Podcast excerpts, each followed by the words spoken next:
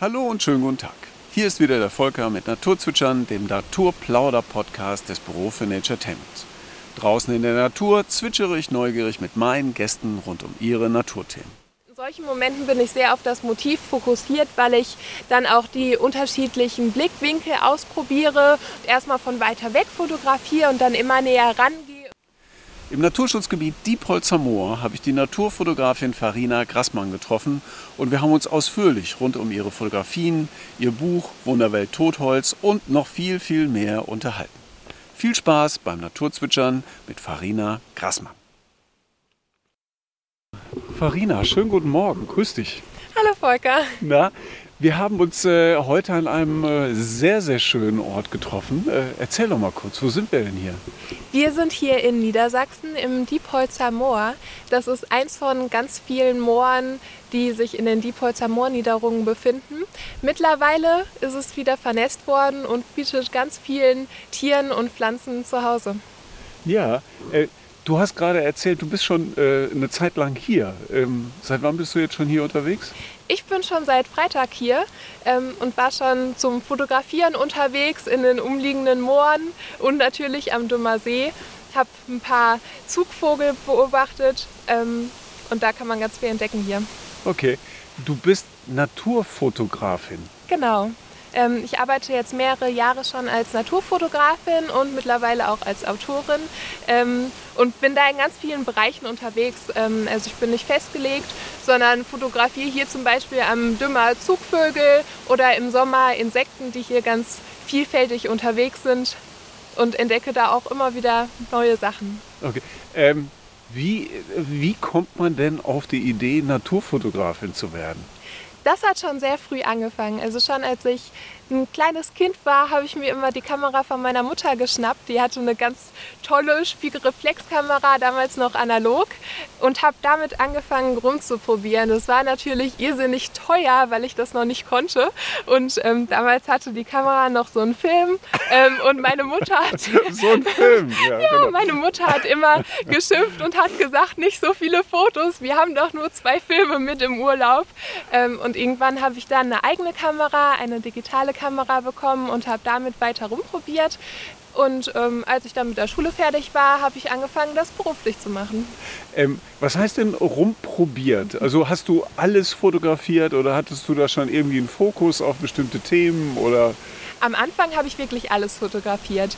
Ähm, wobei thematisch war mein Fokus immer bei der Natur, weil ich schon als Kind super gerne in der Natur unterwegs war. Ähm, ich habe meine Kindheit an der Ruhr verbracht in Essen und bin da Tag ein, Tag aus die Hänge rauf und runter gekraxelt, habe Höhlen in die Erde gebaut und habe da so meine Kindheit im Grunde genommen verbracht. Und äh, das fand ich schon immer sehr schön, draußen in der Natur zu sein. Und das hat mich auch in der Jugend und im Erwachsenenalter nicht verlassen. Also noch heute verbringe ich meine Zeit am liebsten in der Natur und fühle mich auch da am wohlsten. Okay. Ähm, dieser, dieser Bezug zur Natur und diese, äh, diese oh, äh, nee, ein, eine Sache hätte ich noch. Ein, eine Sache äh, äh vorweg. Ähm, bei mir, äh, mein Vater hatte auch schöne analoge Kameras. Und ich weiß noch, ich habe mich irgendwann mal hingesetzt und äh, habe mir gedacht, Mensch, wie sieht denn so ein Objektiv von innen aus? ähm, und ich habe dieses Objektiv komplett auseinandergeschraubt und irgendwann saß ich vor diesem Haufen und äh, habe es nicht mehr zusammenbekommen. Das gab auch ein riesen Donnerwetter, mhm. ähm, damit ich das halt, äh, dass ich das halt nicht nochmal hinbekommen habe. Da kann ich mich noch sehr gut dran erinnern. Und ich habe letztens auch noch die Kameras von meinem Vater gesehen, die alten Kameras. Mhm. Ne? Aber heutzutage, ja, hat es sich ja in eine ganz andere Richtung entwickelt. Ähm, weißt du denn noch, was deine erste ähm, digitale Kamera war? Was war das Ach, denn? das war gar nichts Besonderes. Ähm, also es war eine ganz alte Sony-Kamera, die ich da hatte. Also zumindest schon so neu, dass sie digital war. Ähm, aber das war kein klasse Modell. Es war ganz günstig irgendwo gebraucht gekauft. Ähm, und da habe ich einfach angefangen mit zu probieren, ähm, weil ich wusste ja auch noch gar nicht, dass ich das später irgendwann beruflich machen würde. Und gerade wenn man noch nicht so alt ist, gibt man auf die Sachen vielleicht nicht ganz so doll Acht. Also da wäre es nicht schlimm gewesen, wenn ich es auseinandergebaut hätte, wobei ich mich das bei digitalen Kameras auch nie getraut habe. Nee, nee, das stimmt. Ne? Also bei den analogen Kameras, okay, da, da hätte man vielleicht noch mal eher äh, reingeschaut, weil halt Ja. alles eher mechanisch war. Ne? Ähm, natürlich heutzutage mit den Sensoren und allem, da hätte man schon eher das Gefühl, dass man äh, was kaputt macht. Das, äh, das denke ich mir auch. Ähm, dieser, dieser Bezug zur Natur. Du bist als Kind draußen unterwegs gewesen, bist rumgekraxelt, hast geguckt. Ha- Hattest du da schon Kontakt zu den Lebewesen der Natur? Hattest du das Gefühl, dass dieser Kontakt schon da war? Auf jeden Fall. Ähm, ich habe mir als Kind schon immer alles angeguckt, was da so kreucht und fleucht. Ähm, war natürlich sehr vorsichtig. Also das hatte ich als Kind bereits verinnerlicht, dass ich nie einem Tier schaden wollte. Also ich war keins von den Kindern, was Frösche aufbläst oder Käfer aufspießt. Ähm, es gibt diese Gruselstories. ja, ne? es, es gibt Ja, diese ja, ja. Stories, ähm, aber zum Glück war das bei mir nie ein Thema ähm, und ich wurde auch so erzogen, dass ich immer mit Respekt mich durch die Natur bewege und interessiert daran bin, aber jetzt nicht meinen Forscherdrang an den Tieren auslasse. Ähm, aber es hat mich immer fasziniert. Also ich fand es auch toll, ähm, Blindschleichen oder Frösche in der Hand zu haben. Ich fand das nie eklig. Ich fand das immer sehr erstaunlich, was da alles so um mich herum in der Natur passiert. Aha. Ähm, hattest du dann auch so einen ganz speziellen Platz in der Natur, wo du immer wieder hingegangen bist? Also ähm, irgendwie so ein Versteck oder äh, sowas in der Art? Als Kind war es tatsächlich die ganze Umgebung um die Ruhr herum. Ähm, da sind ganz tolle Ruhrauen, die im Herbst häufig überflutet wurden. Und da konnte man toll dann im seichten Wasser spielen. Und im Sommer waren es vor allem die Hänge, die sich um die Ruhr herum erstrecken. Also da ähm, wachsen ganz viele Bäume und da geht es ganz steil den Berg runter das habe ich sehr gerne genutzt, um mich da auszutoben. Ähm, also im Nachhinein betrachtet ähm, war das schon ein bisschen riskant, aber mir hat super viel Spaß gemacht, da rauf und runter zu klettern, weil es auch so ein kleiner Nervenkitzel war. Also als Kind probt man sich ja so ein bisschen aus.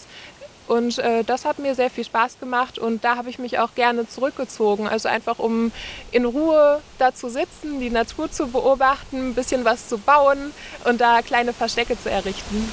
Ähm, und deine Eltern haben immer gesagt, ja, geh mal. Ja, ähm, Ja? zum Glück. Ähm, ich sollte zwar immer Bescheid sagen, wo ich bin, dass meine Eltern, wenn ich mal abends nicht nach Hause komme, wissen, wo sie mich finden. Das ist in der Tat auch ein paar Mal passiert. Also ich war schon als Kind so fasziniert von der Natur, dass ich da auch gerne die Zeit vergessen habe. Da vergehen ein paar Stunden wie im Flug und Eltern werden dann natürlich schnell nervös, was ich auch im Nachhinein sehr gut verstehen kann. Aber zum Glück ist mir da nie was passiert. Und es war einfach eine sehr schöne Zeit. Ja, absolut. Wie hat sich das dann weiterentwickelt? Also ähm, wie hast du diesen, diesen Weg ähm, die, äh, an der Natur, wie hast du den dann weitergeführt? Eine Zeit lang, als ich dann in der Schule war und in der weiterführenden Schule, da ist es ein bisschen zurückgegangen. Ich glaube, das ist bei vielen Menschen so, dass man erstmal andere Sachen im Kopf hat als Jugendlicher und sich nicht so sehr für die Natur begeistern kann. Aber als ich dann so in der Oberstufe war und irgendwann mit der Schule fertig war, dann kam das zurück, weil ich ein bisschen mehr Zeit dann auch wieder hatte und so diesen neuen Stress, der so im beruflichen Alltag aufkommt, dann irgendwie kompensieren wollte. Und da habe ich mich sozusagen zurückbesinnt und habe die Natur wieder für mich entdeckt und habe auch mit der Fotografie dann sehr intensiv angefangen, weil es, finde ich, ein ganz anderer Moment ist, wenn du einfach so durch die Natur gehst und so um dich herum alles wahrnimmst, als wenn du mit der Kamera unterwegs bist. Weil ich habe dann ähm, für mich das Gefühl, dass ich Dinge viel intensiver wahrnehme, mir Motive viel genauer anschaue und dann auch mal Sachen wahrnehme, die ich sonst ohne Kamera nicht wahrnehmen würde. Also zum Beispiel kleine Pflanzen, die überall um mich herum wachsen, die schaue ich mit der Kamera sehr gerne an und entdecke dann auch erst, wie filigran und schön viele Dinge sind, an denen man häufig vorbeigehen würde. Also bei dir ist es gar nicht so, dass die Kamera äh, dich vielleicht auch ablenkt vom Motiv. Nee, eher nicht. Ähm, also tatsächlich fokussiert mich die Kamera mehr ähm, als dass sie mich ablenkt. Natürlich ist es dann häufig so, dass ich vor einem Motiv hocke oder auf dem Boden liege, was für viele Leute natürlich sehr merkwürdig aussieht. Und ähm, manchmal am Rande ähm, gesagt, kommen dann auch besorgte Rückfragen, ob denn irgendwas ist. Ja, wenn ich da neben dem Wanderweg liege. Und aus der Ferne sieht man das natürlich, dass da ähm, also man sieht es nicht genau, dass da jemand am Fotografieren ist. Ähm, und dann fragen viele Leute in der Tat auch nach, ob sie helfen können, ob ich Hilfe benötige. Ähm, und zum Glück kann ich das immer schnell auflösen. Ähm, aber, aber es hat niemand mit der Beatmung angefangen. Nein, zum Glück sowas. nicht. Ist keiner auf mich draufgesprungen und hat mit der Herzmassage begonnen. Da sind die Leute zum Glück ein bisschen zurückhaltend und fragen erstmal nach, ob Hilfe benötigt wird. ähm, aber um darauf zurückzukommen, in solchen Momenten bin ich sehr auf das Motiv fokussiert, weil ich dann auch die unterschiedlichen Blickwinkel ausprobiere, erstmal von weiter weg fotografiere und dann immer näher rangehe und zum Beispiel wahrnehme, wie die Blüten aussehen. Also hier im Moor zum Beispiel ähm, blüht im Moment die Glockenheide. Die ist super schön in der Masse. Also mhm. im Sommer und im Herbst blüht die ja in ganz großen Flächen. Dann sind die Flächen wirklich komplett so rosa, lila gefärbt. Und jetzt sind nur noch einzelne Pflanzen da, die Blüten aufweisen. Und da ist es total schön, sich das mal genauer anzuschauen und zu schauen, wie das aus der Nähe überhaupt aussieht, weil die haben tatsächlich sehr hübsche Glöckchen als Blüten. Was meinst du denn, wie hat sich das denn, wie hat sich deine Fotografie denn entwickelt? Also wenn du jetzt sagst, du hast dich äh, in der Oberstufe, mhm. ähm, also so mit 18, 19, ja. äh, hast du dich dann intensiver damit beschäftigt. Und äh, jetzt sind ja ein paar Jahre ins Land gezogen mhm. seitdem. Ähm, und wenn du dir heutzutage die Bilder von damals anschauen würdest, was hat sich verändert? In zwei Richtungen würde ich sagen, hat sich das verändert. Auf der einen Seite sind sie durchaus ästhetischer geworden.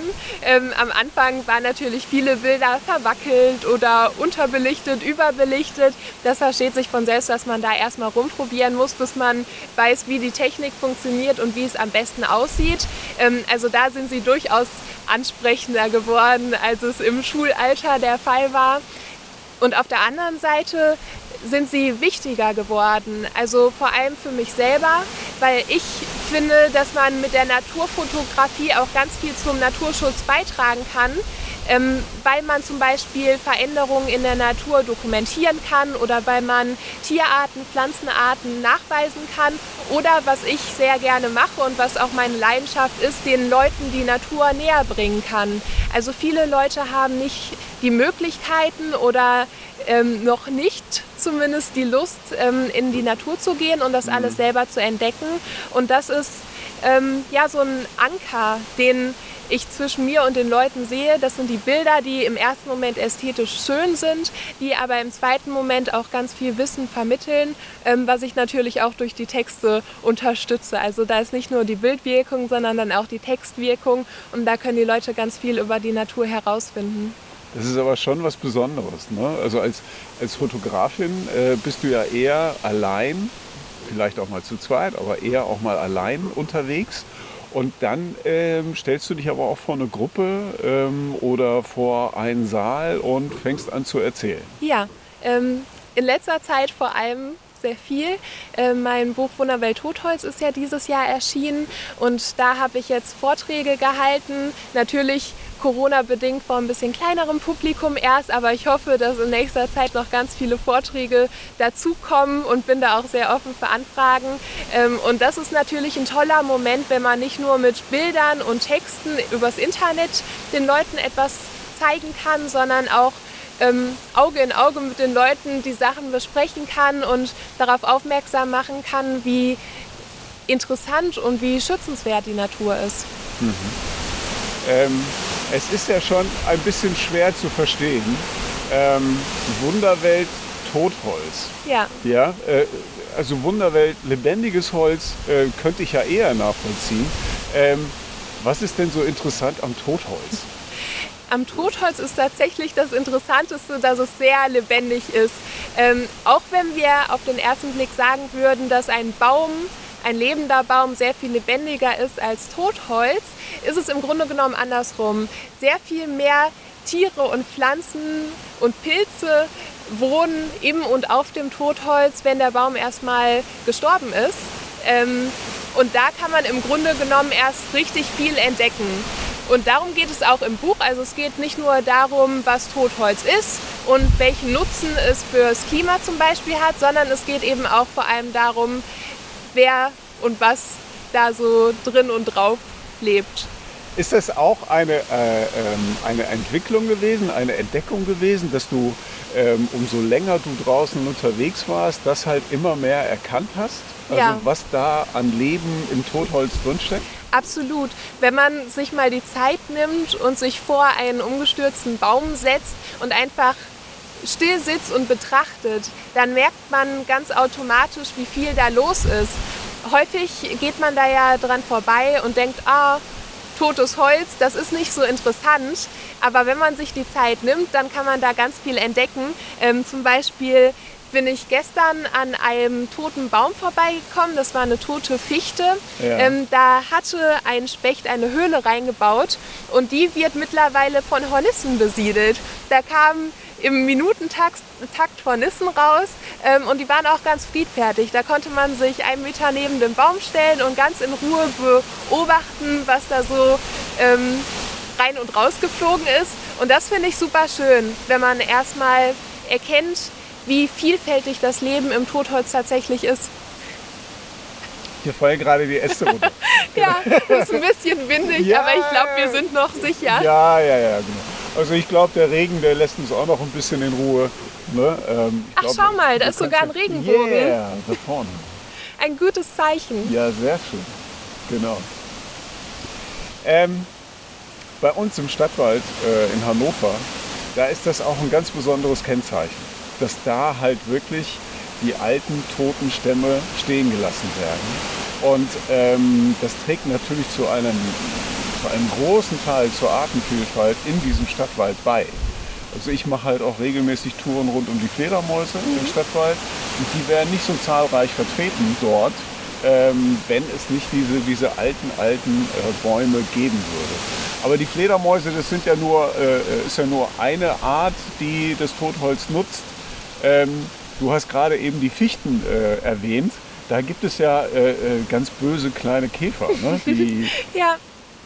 Also eigentlich sind sie gar nicht so böse. Sie haben auf jeden Fall einen sehr viel schlechteren Ruf, ähm, als sie eigentlich haben müssten. Die Borkenkäfer, die sorgen nämlich Moin, aktuell. hallo. Hallo. Hi. Die Borkenkäfer, die sorgen nämlich aktuell für ganz viel Totholz im Wald, was andere Arten nutzen können. Ähm, und sorgen noch dazu, dazu, dass der Wald sich wieder zu einem natürlichen Wald entwickelt. Also die Fichten sind ja bei uns im Flachland gar nicht heimisch. Die haben wir im Laufe der letzten Jahrhunderte hierher gebracht. Und es hat sich in den letzten Jahrzehnten schon öfters gezeigt, dass es nicht so eine gute Idee war. Ähm, zum Beispiel im Nationalpark Bayerischer Wald hatten wir ähm, die Unwetter, die dafür gesorgt haben, dass hektarweise Fichten umgefallen sind. Und jetzt haben wir eben die Borkenkäfer, die ausnutzen, dass die Fichten quasi verdursten. Ähm, also normalerweise brauchen Fichten ein relativ kühles, eher feuchtes Klima und das finden sie eben auch aufgrund des Klimawandels bei uns nicht mehr. Ähm, und deswegen ähm, trocknen sie allmählich aus und dadurch verlieren sie ihre Fähigkeit, Harz zu produzieren. Ähm, und wenn eine Fichte kein Harz mehr produzieren kann, ist sie hoffnungslos verloren, weil der Borkenkäfer, der merkt das genau.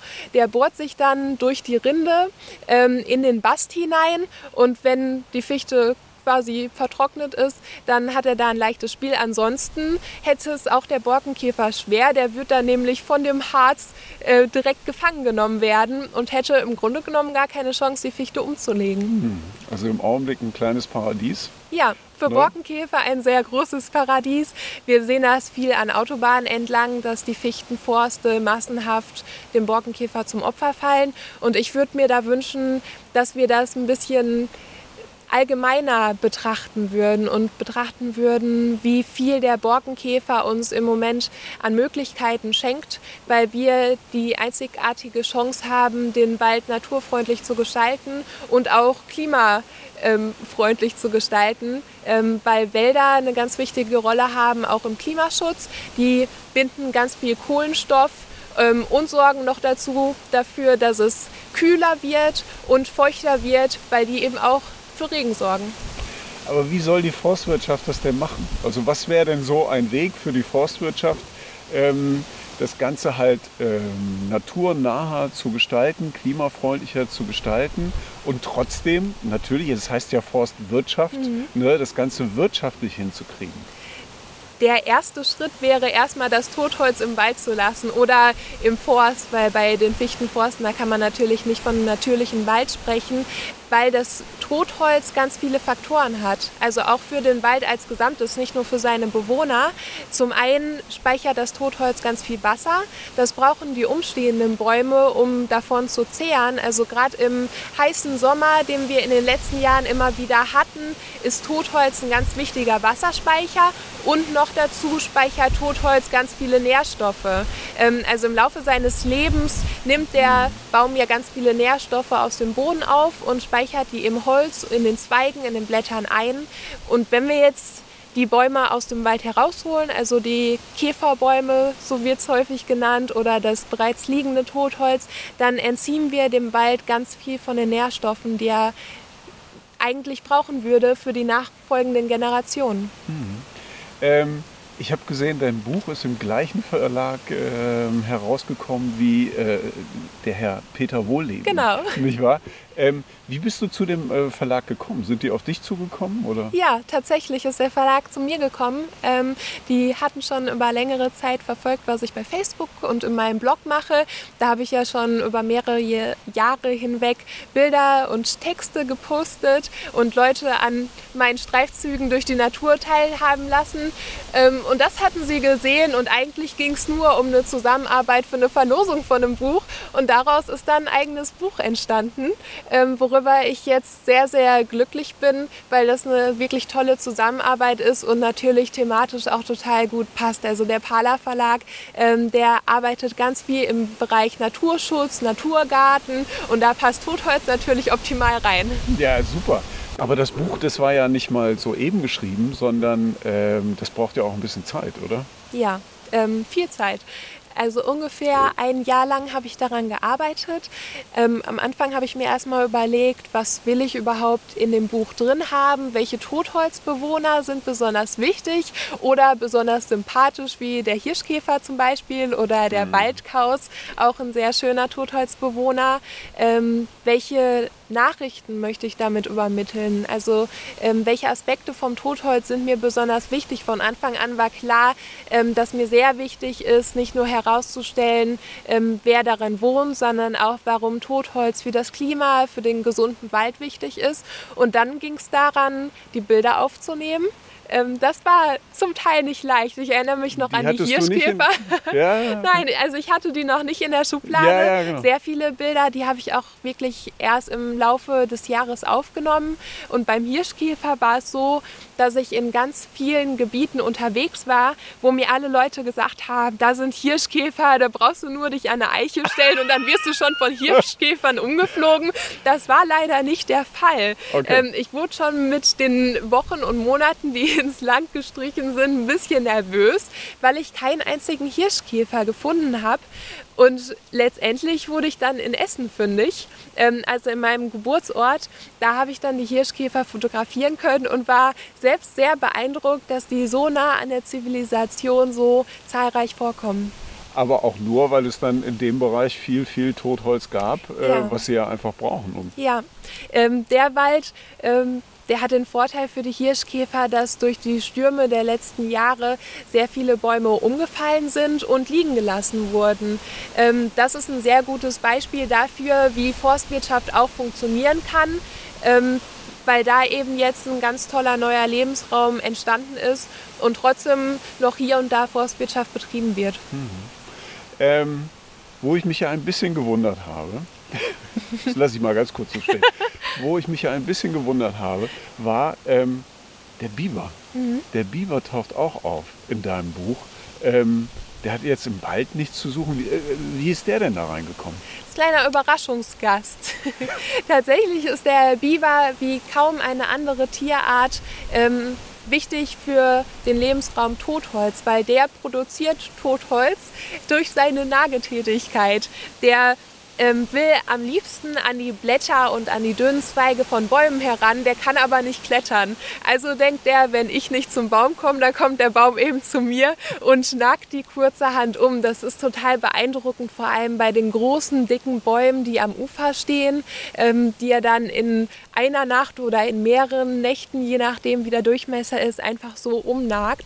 Und noch einen zweiten Effekt ähm, hat das Totholz für ihn, der baut Stämme ähm, vor allem in Gewässern, die keine ähm, große Wassertiefe hat, braucht er ähm, das Totholz, um damit quasi einen Staudamm zu errichten und das Wasser aufzustauen. Dann kann er nämlich in die Uferbereiche seine Bauten bauen und die sind vor Feinden wie zum Beispiel dem Fuchs oder dem Wolf, wenn er da ist, geschützt.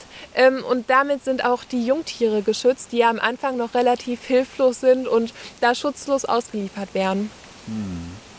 Ja.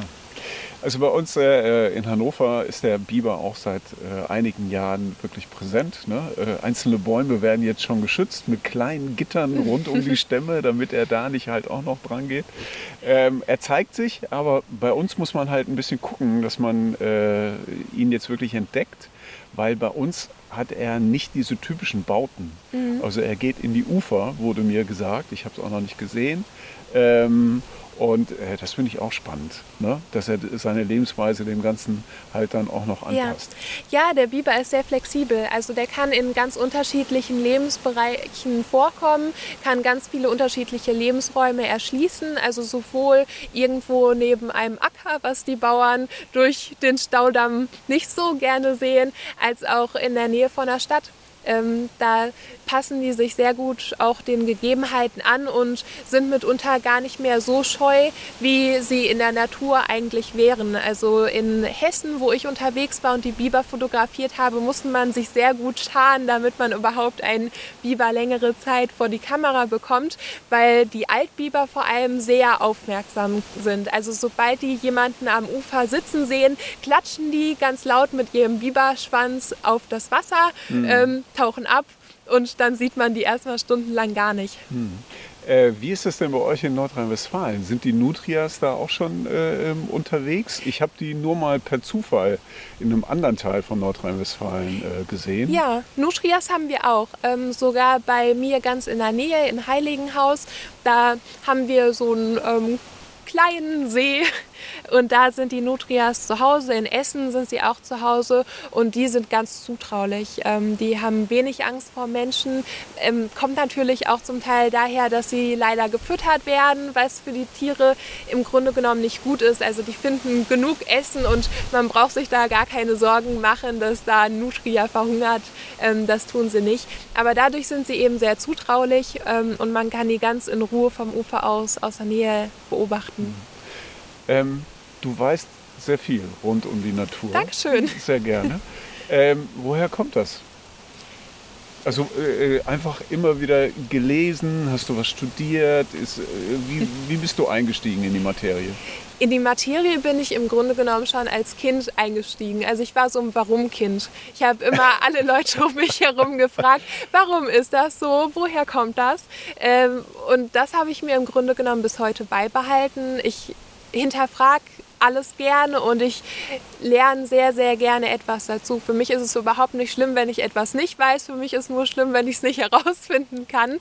Ähm, und dadurch konnte ich mir im Laufe der Jahre sehr schön das selbst beibringen. Vor allem im Rahmen der Naturfotografie war das spannend, weil man im Grunde genommen bei jedem Naturbesuch etwas Neues entdeckt. Und immer wenn ich zum Beispiel ein neues Insekt entdecke oder eine neue Pflanze, dann schaue ich nach, was das ist. Und dadurch sammelt sich dann immer mehr Wissen an, was ich dann gern mit anderen Leuten teile. Hm. Dieses, äh, also wenn du jetzt eine neue Pflanze äh, entdeckst und äh, du machst dich kundig rund um diese Pflanze, ähm, wie sorgst du denn dafür, dass du dir das merken kannst? Das ist manchmal nicht leicht. Ähm, tatsächlich vergesse ich hin und wieder auch Artnamen und muss dann ein zweites Mal nachschauen. Ähm, aber spätestens beim dritten Mal, wenn man die Pflanze dann gesehen hat, dann ja, okay. merkt man es mhm. sich. Ähm, ich denke, das ist auch so ein bisschen ähm, persönliches Anliegen, ob man sich das gut merken kann oder nicht. Manche Leute, die lesen einen Artnamen und können den sich die nächsten 20 Jahre merken. Nein, ich leider auch nicht. Ich wünschte, es wäre so. Aber tatsächlich muss ich immer mal wieder nachschauen, was es denn tatsächlich ist. Ähm, aber wenn man viel in der Natur unterwegs ist, dann lernt man da ganz viel dazu und kann sich mit der Zeit zum Glück auch die Sachen merken. Du bist viel in der Natur. Was, was bedeutet viel? Also wie viel Zeit verbringst du draußen? Am liebsten jeden Tag, ähm, aber das ist natürlich nicht möglich. Also gerade als Autorin ist man natürlich auch zeitweise an den Schreibtisch gefesselt, was ich auch gar nicht schlimm finde. Also gerade jetzt, wenn es so ein bisschen kälter und regnerischer wird, verbringe ich sehr gern die Tage am Schreibtisch und schreibe einfach. Ähm, aber wenn der Sommer und der Frühling und der Herbst da sind und super schönes Wetter ist zum Fotografieren, dann ist es schwierig drin zu bleiben und da kribbelt es dann auch in den Fingern rauszugehen und was Neues zu entdecken. Ähm, also meistens mehrmals die Woche bin ich draußen. Jetzt im Herbst und Winter wird es ein bisschen weniger. Ähm, aber das ist dein Hauptberuf. Ne? Ja. Ne? Du bist als Autorin und Fotografin äh, bist du aktiv. Ja. Läuft das einfach so? Ähm, ist das äh, ein, eine Sache? Ähm, die, äh, die gut funktioniert oder ist es eher schwierig? Ähm, wie schätzt du das an? Ich bin ja zumindest als Autorin noch am Anfang. Ähm, von daher lässt es sich noch nicht vollumfassend einschätzen, aber ich denke, dass im Laufe der nächsten Zeit das Interesse an der Natur und am Klimaschutz noch weiter zunehmen wird, weil es eben so wichtige Themen sind. Lange Zeit haben wir gedacht, wir wären entkoppelt von der Natur und könnten auch ohne die Natur ganz gut zurechtkommen, wenn wir in unseren Städten uns zurückziehen und dort leben. Aber das ist leider nicht der Fall oder zum Glück und das merken wir im Moment, weil es immer wärmer wird, immer trockener. Gerade in den Sommern fällt das Atmen in den Städten schon manchmal schwer, vor allem wenn nicht so viele Bäume da sind.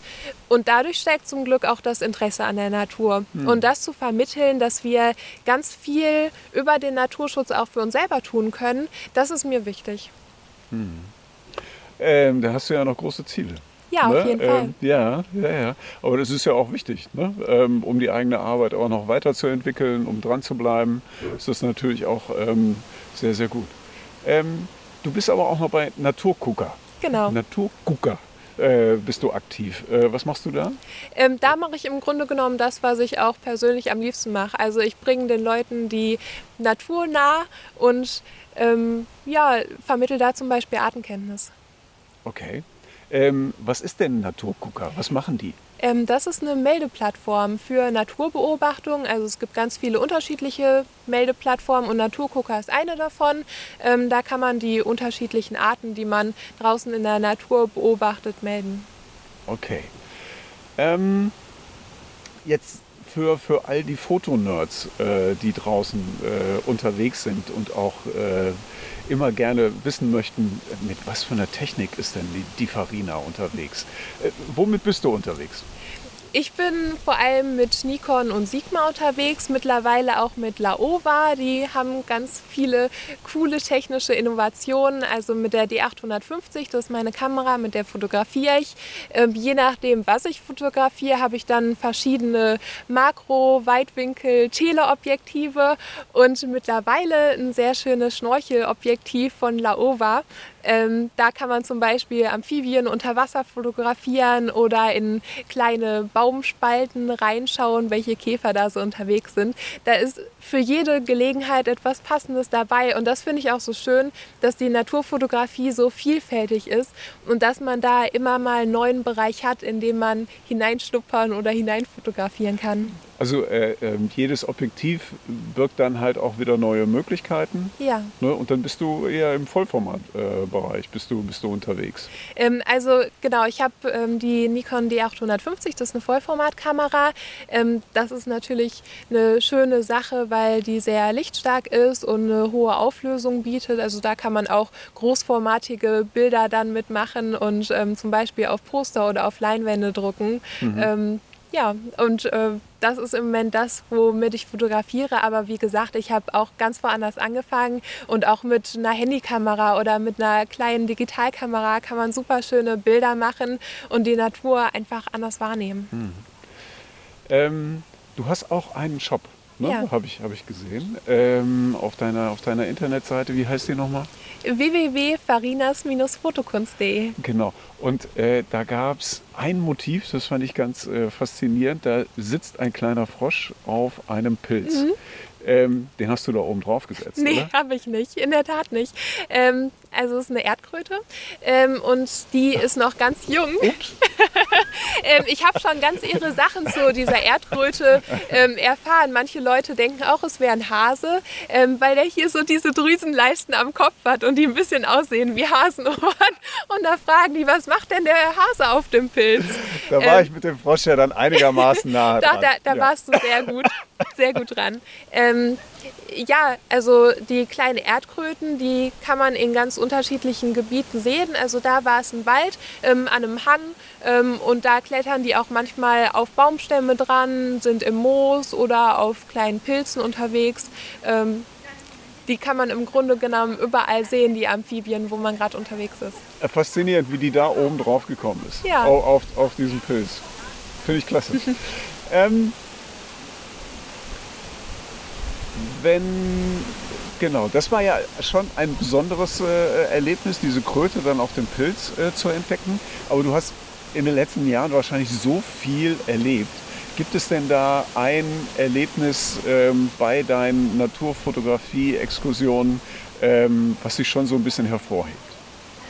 Das sind ganz viele. Im Grunde genommen, wenn du einmal im Monat fragst, ist es wahrscheinlich jedes Mal ein anderes Erlebnis. Im Rahmen vom Totholzbuch waren es vor allem die Hirschkäfer, der, der mich sehr begeistert hat. Ähm, jetzt zuletzt waren es die Wölfe. Ich war in der Lausitz unterwegs ähm, und habe da sowohl die Hirsche bei der Brunft beobachtet und fotografiert, als auch ähm, die Wölfe. Das war ein sehr glückliches Erlebnis für mich, weil ich Was war ich weiß nicht, ob es Mensch oder Tier war. Das schauen wir mal ganz kurz. Nee, die Damen da vorne werden nicht dieses Geräusch gemacht haben, oder?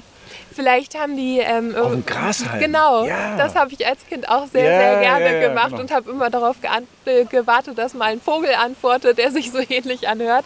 Hat allerdings nie geklappt.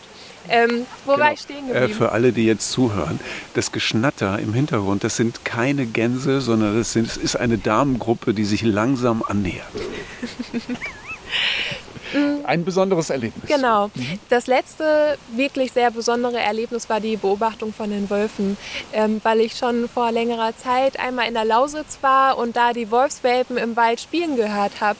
Die haben da so vor sich hin gejault und äh, gejuchzt, vielleicht vor Freude oder vielleicht, weil sie sich gekebbelt haben. Und diesmal konnte ich tatsächlich Wölfe auch in der freien Wildbahn beobachten, was ein sehr eindrucksvolles Erlebnis war. Was ist denn äh, dieses Eindrucksvolle? Was, was geht denn in dir vor, wenn du in der Ferne den Wolf äh, äh, entdeckst? vor allem Ehrfurcht. Ähm, die Natur so nah beobachten zu können und ähm, zu erleben, dass die Natur, in dem Beispiel der Wolf, das auch zulassen. Also manchmal nehmen einen die Tiere auch wahr ähm, oder denken sich, wenn ich da in Tarnklamotten sitze, huch, was ist denn das für ein Busch, der sich da ein bisschen bewegt? Ähm, oder hören das Klickern von der Kamera und können das nicht so ganz zuordnen. Ähm, und wenn sie einen dann neugierig anschauen oder neugierig in die Richtung schauen ähm, und einen dulden in ihrem Lebensraum, der es ja tatsächlich ist, dann finde ich das sehr, sehr schön, weil es ein sehr naher Kontakt zur Natur ist, auch wenn der Wolf 50 Meter oder 100 Meter weit weg ist. Gibt es von dir äh, einen Appell, äh, einen Rat äh, zum Umgang mit dem Wolf? ihn erleben.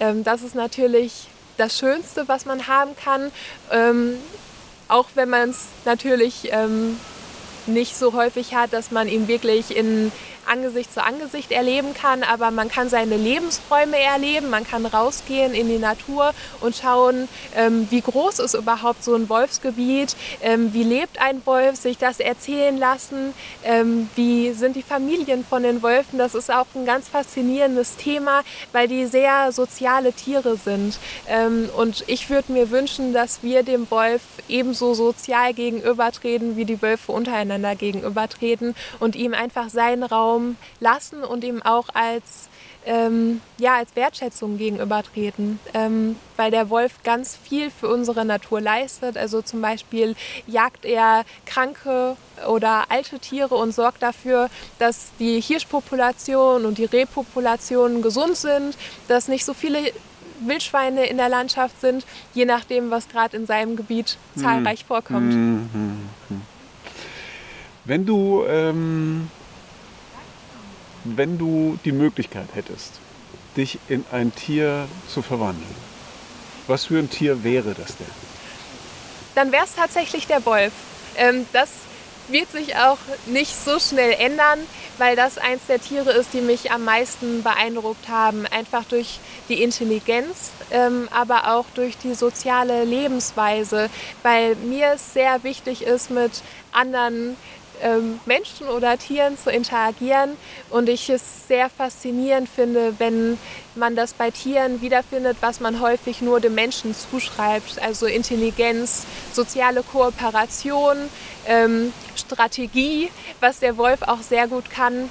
Das fände ich schön, wenn ich das aus Tierperspektive einmal erleben könnte. Hm. Ähm, du warst schon viel unterwegs.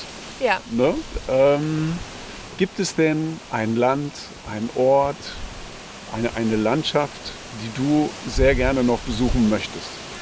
Die Alpen ähm, habe ich jetzt nach sehr langer Zeit das erste Mal wieder für mich entdeckt, ähm, weil ich seit meiner Kindheit nicht mehr in den Alpen war und jetzt erstmal gesehen habe, wie schön es da ist und ähm, wie nah auch diese Schönheit ist. Ähm, weil zum Beispiel in den bayerischen Alpen kann man relativ schnell mal hinfahren. Da ist man auch vom Ruhrgebiet oder vom Bergischen Land, wo ich wohne, schnell da. Ähm, das finde ich sehr schön. Da würde ich auch gerne in Zukunft noch ein bisschen mehr erkunden. Und zum anderen, was nicht in Deutschland liegt, ähm, ist Nordeuropa. Ähm, mhm. Das würde ich sehr gerne entdecken und da die Tiere, die zum Teil ganz anders sind als hier, mal live vor Augen haben. Äh, ist da gerade was aktuell in der Planung fürs nächste Jahr oder? Also ich habe zumindest in der Planung, dass ich nochmal die Alpen besuche, mal gucken, was mein Mann dazu sagt. ähm, aber ich denke, da werden wir uns schon einig. Ähm, in Bayern gibt es auch Moore, die man mhm. sehr schön besuchen kann, ähm, wo man dann auch mal andere Lebensräume hat als hier. Ähm, also da wird auf jeden Fall noch ganz viel an Naturprojekten anstehen. Mhm. Ähm, womit kann man dich denn bei deiner Arbeit unterstützen? Also wenn unsere Zuhörer sich jetzt denken, ähm, äh, das hört sich alles klasse an, ich möchte dir einfach mal ein bisschen dabei helfen. Also zum einen ist es natürlich super schön, wenn die Leute die Bilder anschauen, die Beiträge lesen, ähm, zum Beispiel auf meiner Facebook-Seite vorbeischauen, ähm, bei Interesse am Thema Totholz das Buch Wunderwelt Totholz kaufen oder sich natürlich auch gerne in meinem Shop umschauen. Genau. Ähm, du bist aktiv bei Instagram, bei Facebook, du hast deine Website. Genau. Das findet man auch alles. Ne? also wenn man dich sucht, alles. dann ja. äh, findet man das auf jeden Fall. Ja. Ich danke dir vielmals. Ich danke ne? dir. Vielen das war ein schöner Ort, das war ein schönes Gespräch. Vielen Dank und bis demnächst. Bis Tschüss. dann. Ciao. Tschüss. Vielen Dank, dass ihr bei Naturzwitschern, dem Podcast des Büro für Entertainment, reingehört habt. Weitere Infos zum Podcast findet ihr unter naturzwitschern.de. Und wenn es euch gefallen hat, wäre es klasse, wenn ihr uns folgt, abonniert und weiterempfehlt. Und nun raus mit euch und genießt die Natur.